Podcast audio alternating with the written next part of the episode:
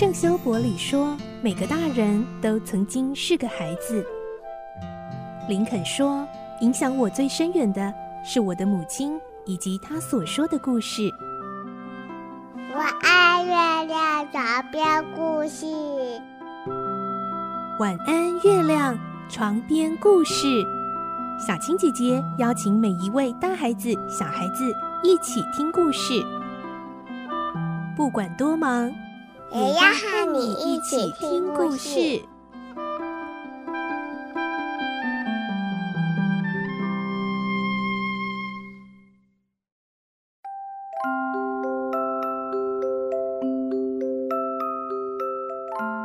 晚安，欢迎你和我们一起听故事。我是小青姐姐，我们来听《侠盗罗宾汉》的故事。今天是十八集，我们会听到射箭竞赛上出现了厉害的高手。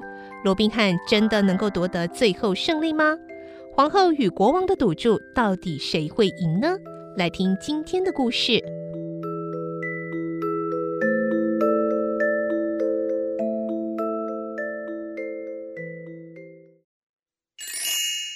侠盗罗宾汉二十二集，技压群雄。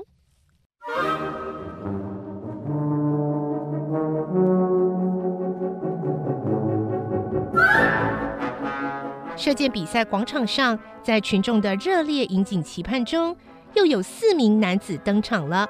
玛丽安引着他们四人来到紫色帐篷的前方，向国王和皇后俯身致敬。皇后温和地说。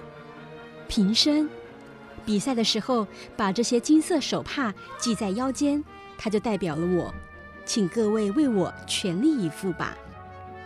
罗宾汉接过了金色手帕，说：“皇后，请放心，我们一定不负期待。”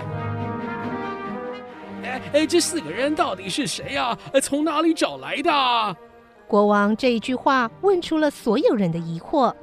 皇后还没来得及回答。邻座帐篷就传来吆喝声：“陛下，快把这些人抓起来啊！”原来是诺丁安郡长，他正张牙舞爪，愤怒地咆哮着：“穿红衣服的就是罗宾汉，是那个无恶不作的强盗；其他那些家伙啊，是他的同伙，呃是小约翰、威尔史都坦利，还有亚伦戴尔。谁准你说话了啊？”国王厉声呵斥，接着又蹙起眉头，有些迟疑的质问皇后：“他说的是真的吗？”啊，陛下是真的。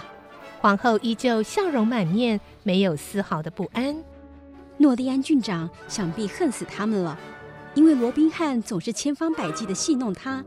详细的情形，我再找机会告诉您。可是现在，请别忘了您答应过的事，在四十天之内。他们有完全的自由，不受任何伤害。哎呦，你真是胡闹啊！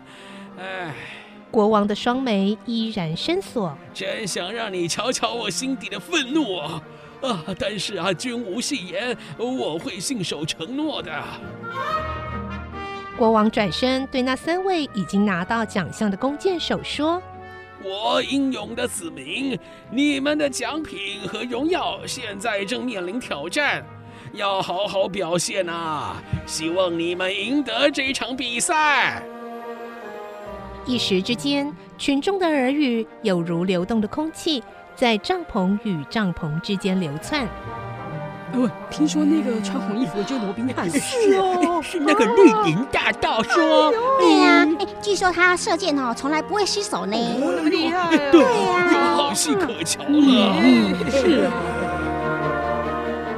大家更加屏气凝神，生怕错过生平最精彩的对决，连皇后都微微感受到那种无形的压力，她赶紧吩咐玛丽安端来一杯冷饮，湿润干涩的唇角。比赛接着展开，先由威尔史都坦利和远近驰名的蒂帕斯上阵。威尔因为太紧张了，弓弦扯得太猛，所以箭矢没有射中标靶。罗宾汉悄悄提醒他：“当心喽，朋友，放轻松点啊！”国王稍微松了一口气，身子往椅背上靠。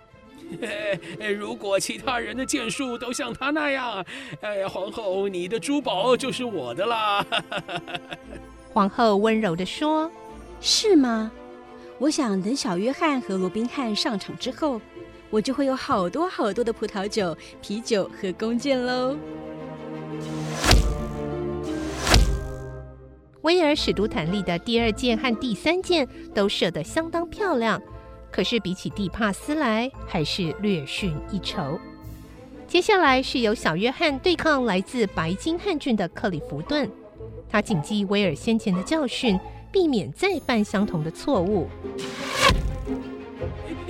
好，好啊，好厉害！他每射出一箭，观众都大声叫好。为什么呢？原来他所射出的每一支箭，都将对手的箭劈成两半。国王也忘情的大叫出来：“哎呦天哪！哎，简直是神射手啊！哎呀，我从来没有看过这样的箭术呢。”皇后平静的说：“真正精彩的还在后头呢。”终于轮到罗宾汉上场了，他与来自怀特汉的吉伯特对阵，偌大的会场顿时鸦雀无声。吉伯特脚步沉稳。熟练的上箭扯弦，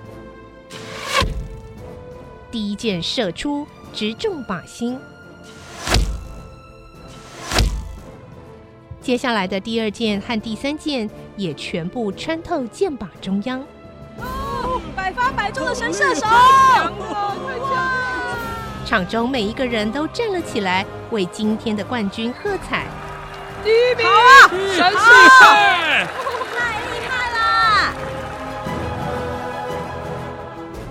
罗宾汉缓缓从箭袋中抽出三支箭矢，然后对着吉伯特一笑，说：“哦，够准，够帅，真不愧是弓箭好手。你真该到休伍德森林走一趟，那里的箭靶像样多了，整个伦敦都找不出相同的。”罗宾汉一边说话，一边漫不经心地挺举双臂。第一箭，第二箭，接着第三箭。三支箭矢瞬间通通穿透靶心的正中央，箭矢尾端相似的羽毛紧紧纠结在一块儿，一眼望去，好像只射出了一支箭矢。哇！引颈眺望的群众情绪再次掀到沸腾的最高点，有人往上抛帽子，有人兴奋的大叫，即使是外行人都能清楚的做出判断：罗宾汉就是今天真正的冠军。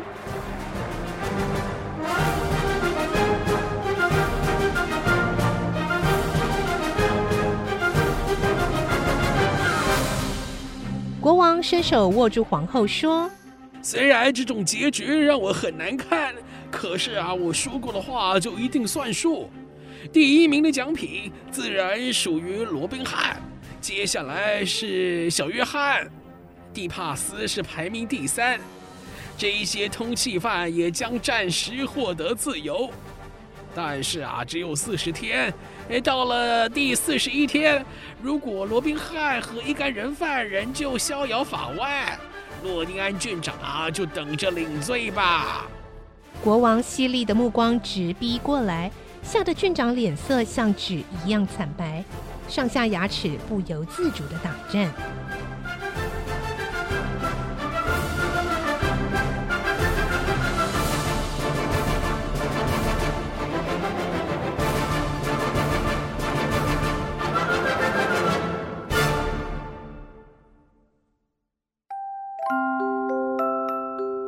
今天的故事就先听到这里喽。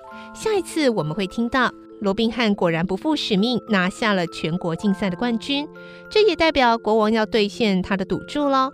而罗宾汉还向皇后要求一项特别礼物，会是什么呢？